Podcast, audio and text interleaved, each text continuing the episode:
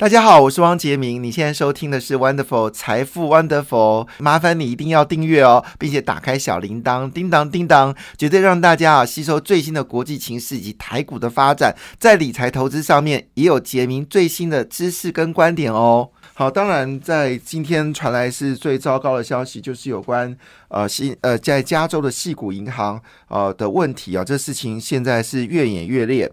那这一件事呢，也造成了哦，就是全球股市的一个在礼拜五基本上是全面的收黑哦。那么就是两个双重打击哦，一个就是有关呃中国美国的通货膨胀呢，似乎没有办法有效的被遏制哈，是因为就业的人数呢还是非常惊人，二月份新增就业人数还是超过三十万哦。虽然没有比前个月五十万多，但是这个人数呢也是在近期当中就近三，即便是每一个时间点来看，这个数字都是非常高。那么市场非常担忧，就是美国的通膨没有办法降下来，是因为呃，就是人力呃需求大，薪资的要求比较高。不过幸好薪资增长幅度呢还是持续的放缓了，表示呢新增的就业人数虽然多，但是薪资的成长幅度呢没有增加那么大，是呃这个万幸啊。那当然这礼拜呢会陆续公布有关通货膨胀数据，也会造成市场啊，特别在礼拜三、礼拜四呢会有一些震荡啊，就是会公布一些有关物价指数的问题。但是呢，主要还是来自于这个细谷银行哦，那么倒闭的问题哦。那么最新消息呢，叶伦是说他不会好帮忙哈，就是这个财政部长叶伦呢，已经正式说一句话：政府不会纾困，但是会尽量。避免风险的扩大，那当然这件事情恐怕就不那么单纯了，因为毕竟呢，这个所谓的细谷银行呢，其实是很多在加州哦，所谓新创，因为它是美国前十六大银行，那么它背后呢，其实是许多新创银行最爱呃融资的一家。银行哦，那也就是说呢，这个如果它一旦倒闭呢，当然美国是有保护二十五万美金以内的存款，但是二十五万美金以上的存款呢，基本上就不保障了。那有些客户呢，动辄是百万美金存在里面哦，来发放呃员工的薪水哦，而可能连员工的薪水呢都没有办法发放。不过美国本来就是一个高度资本化的一个国家哈，他们本来就可以容许银行的倒闭。好，这些是我印象很深刻，因为杰米以前在美国念书的时候，我的存款正好就是一家倒闭的银行啊，啊，我还记得，呃，那家银行的那个呃银行员呢，我们在跟他往来的时候还在哭哦，我印象很深刻，但是没有问题，因为我们的钱不是很多，是在这个。呃，这个监管银行的这个保护之下呢，我们钱其实并没有啊有任何的风险啊，万幸啊。但是呃，这是当然，这故事很长啊，我只能就是大约提一下。所以呢，在美国呢，其实银行倒闭是一件很正常的事情啊。那当然，存款银行倒闭，存款可能就会有流失哦，这也是很大的问题啊。好，当然在这个我们说资本市场就是这样子嘛。当然，它有没有价值，就看它拍卖的价格。那新的银行接手，通常后来。来，呃，那个银行被卖掉之后呢，新的银行接手，他就马上发了一封信跟我说，呃，我的存款什么都不用担心啊，还是维持现况，哈，所以这个是另外一件事情啦，好，好，那当然这个事情的严重性呢，也使得呃，在礼拜五的股市呢，呃，全球都跌得非常严重哦，其中跌最严重的是香港恒生指数哦，那么一口气暴跌了三点零四个百分点，自从两会结束之后呢，香港就股市就表现得很糟糕哦，因为呢。市场越来越担心啊，习近平掌握了财经大权之后呢，那么洗草包会不会让整个中国经济出现问题啊？确实，呃，很恐怖啊！这是一则新闻，这是标题是中国外贸订单非常凄惨哦，问奖要求呢在空柜啊满街乱跑来装满啊，这是什么鬼？那由于景区放缓及供应链转移哦，中国外销订单惨兮兮，空柜啊。堆积如山，中国卡车之家爆料，深圳盐田港啊是全球最繁忙的国际货港之一，却出现了码头货运车辆呢急剧的减少的现象，只剩几百台。与辉煌的时期哦是三万多台卡车哦穿穿梭的景象呢，已经完全不能比拟哦。三万多跟几百台，那是差了差了差了差了一百多倍哦。那么到处呢都是求职的货车呢运奖啊，那么薪资呢还被砍掉三分之一。那为避免呢出口太惨了，被传扬出去哦，传出有运奖呢被公司要求啊载着空柜呢满街跑来营造繁荣的假象哦。那么当然，呃，以目前来看呢，尤其是外贸严峻哦，那么整个中国最重要的港口港口深圳盐田港呢空柜堆积如山哦，那么全球。外贸放缓了，盐田港空柜创下了历史新高，与二零二零年了一柜难求来相比呢，简直是现在是一柜难出哦。以前是一柜难求，现在是一柜难出哦。那么其实哦，货柜司机的薪水呢，其实不低哦，他们的月薪呢，大概有到一点五万人民币，一点五万人民币大概是八万块。那现在你知道薪水剩多少吗？现在薪水呢只剩下八千块啊，八四三十二大概不到四万块啊。那么出勤的比例呢是之前的价格的二分之一哦。那甚至呢，呃，已经没有招聘任何的员工哦。那以目前为止，以前来说，比如说像是我们说盐田到佛山呢，呃，二十吨货呢，运费大概是两千七百块人民币哦。现在一千八百块就有人要接哦。那现在已经不是只有这个深圳盐田的问题很严重哦，事实上呢，连这个浦东外桥的高桥港口。那现在状况也是一塌糊涂哦。那货柜运输呢，业务锐减哦，还不到疫情前的百分之八十。有货车司机就说现在没活干，大街小巷都是找不到工作的货车司机哦。所以呢，基本上整个中国，那事实上已经不是只有深圳盐田港是这么样子哦。其实深圳的蛇口港。也是状况如此哦，那么也是要求呢，这个货柜司机哦，因为反正我给你薪水了嘛，你就给我在空的柜子满街跑，真的是很恐怖的一件事情哦。那我们又回到了这个深圳。啊，我们再回到这次的这个细谷银行哦。那么细谷银行这件事情不但是冲击到美国的新创行业哦，实际上对中国的新创行业呢也是重大打击。为什么呢？因为我们知道中国呢很多的新创产业呢喜欢到这个美国来挂牌啊。那美国挂牌，你总是要有一个融资管道。那么在呃这个上海最重要的银行就是浦发嘛，哈，浦发银行是上海很重要的一家银行，因为毕竟它也是有这个上海的入股哦。那么据了解呢，这个浦发银行呢跟这个就是细谷银行呢彼此互相呢各有持股百分之五十哦，作为中国的新创企业到美国主要的融通管道。但是呢，细谷银行被破产之后呢，那么传出中国银保监会呢，在周末就是三月十一号呢，已经召开了紧急会议，那么希望呢，呃，上海浦东银行直接啊接管细谷银行的这个中，就是意思去接接手细谷银行，因为呢。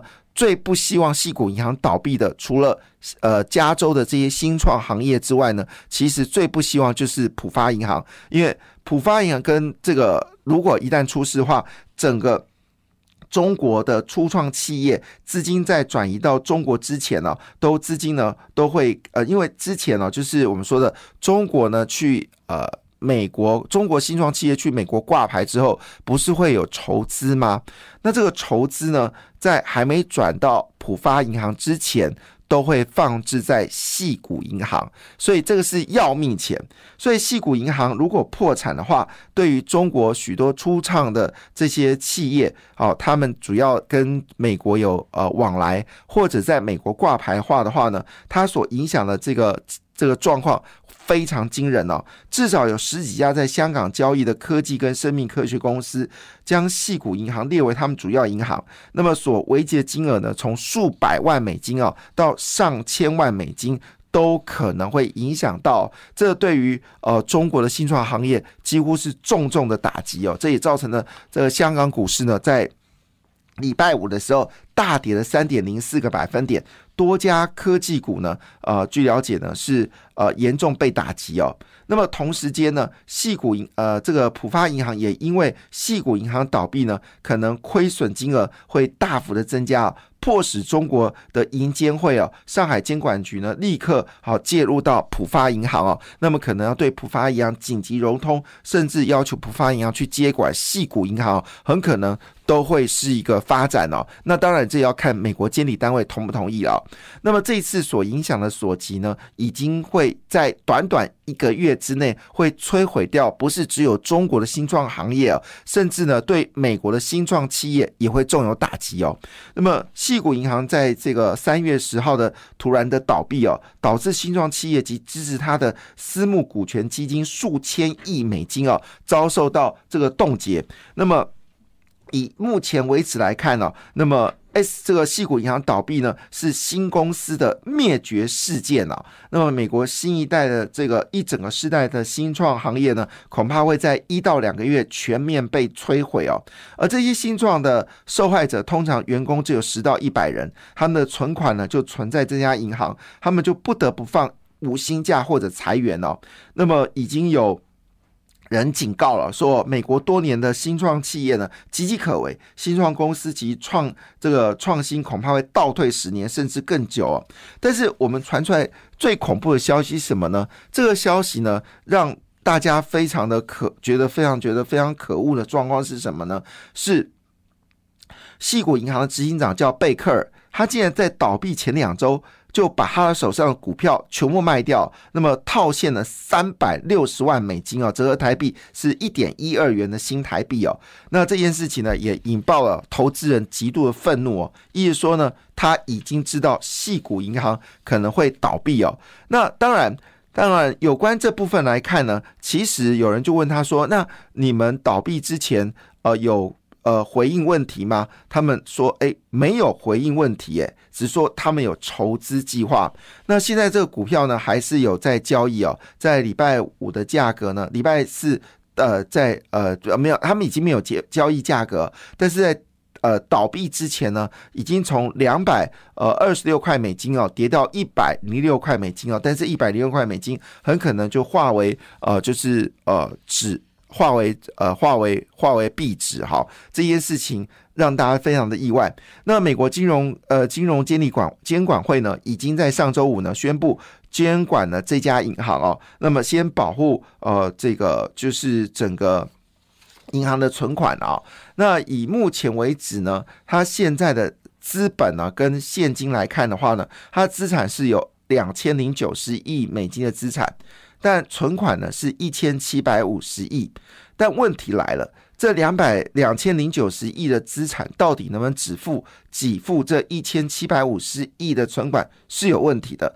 为什么这么说呢？因为他将很多的这些资产呢，其实都是放在美国的债券基金。好，那我们知道美国的公债呢，因为美国这一波暴力式的这个升息啊，使得美国公债价格。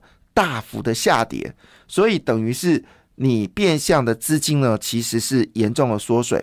假设它有放一千亿美金在这个公债市场的话，那么价格跌掉了两成哦，这一千亿呢就会蒸发掉两百亿美金哦。所以现在呃并不清楚哦。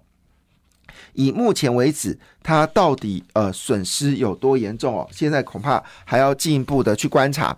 那这个消息当然对于台股来说是一个很重要的打击哦。今天在礼拜五的时候呢，台股在尾盘的时候大跌了超过两百点。主要的回应的消息呢，就是有关系股银行的一个呃的下跌哦。那当然，我们必须说一句话说啊，呃，以目前为止来看，哈，这个事情对于台湾的影响。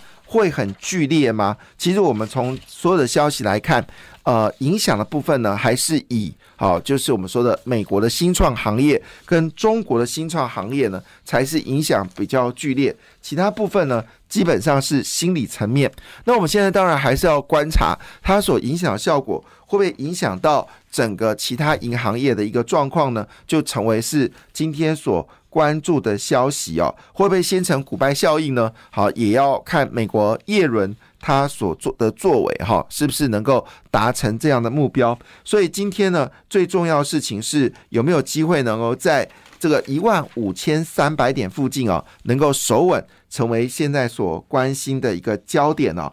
那现在呢，呃，行库呢是由买。美国的金融债啊，那这个金融债呢有没有牵扯到细股银行呢？现在银行业呢也在紧急的调查哦。那么因为我们的银行呢也有买美国的金融债哦，所以呢这个事情当然就变成是大家所关心的焦点哦。那当然以目前为止来看呢，台股短线部分呢，当然一定会承受一定的压力。但是如果以长线的角度来看呢，这确实是一次。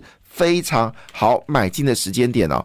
那么当然，以目前为止台股的三大方向并没有改变哦。一个就是 Chat GPT 好所引发的 AI 的智能相关股票，那包括我们说的高速运输的翔硕，还有包括普瑞、信华。好，那另外一部分呢，就是有关资安的股票，包括像是敦洋科、林毅。还有包括了呃这个资通等等相关类股呢，都值得关注。感谢你的收听，也祝福你投资顺利，荷包一定要给它满满哦。请订阅杰明的 Podcast 跟 YouTube 频道财富 Wonderful。感谢，谢谢 Lola。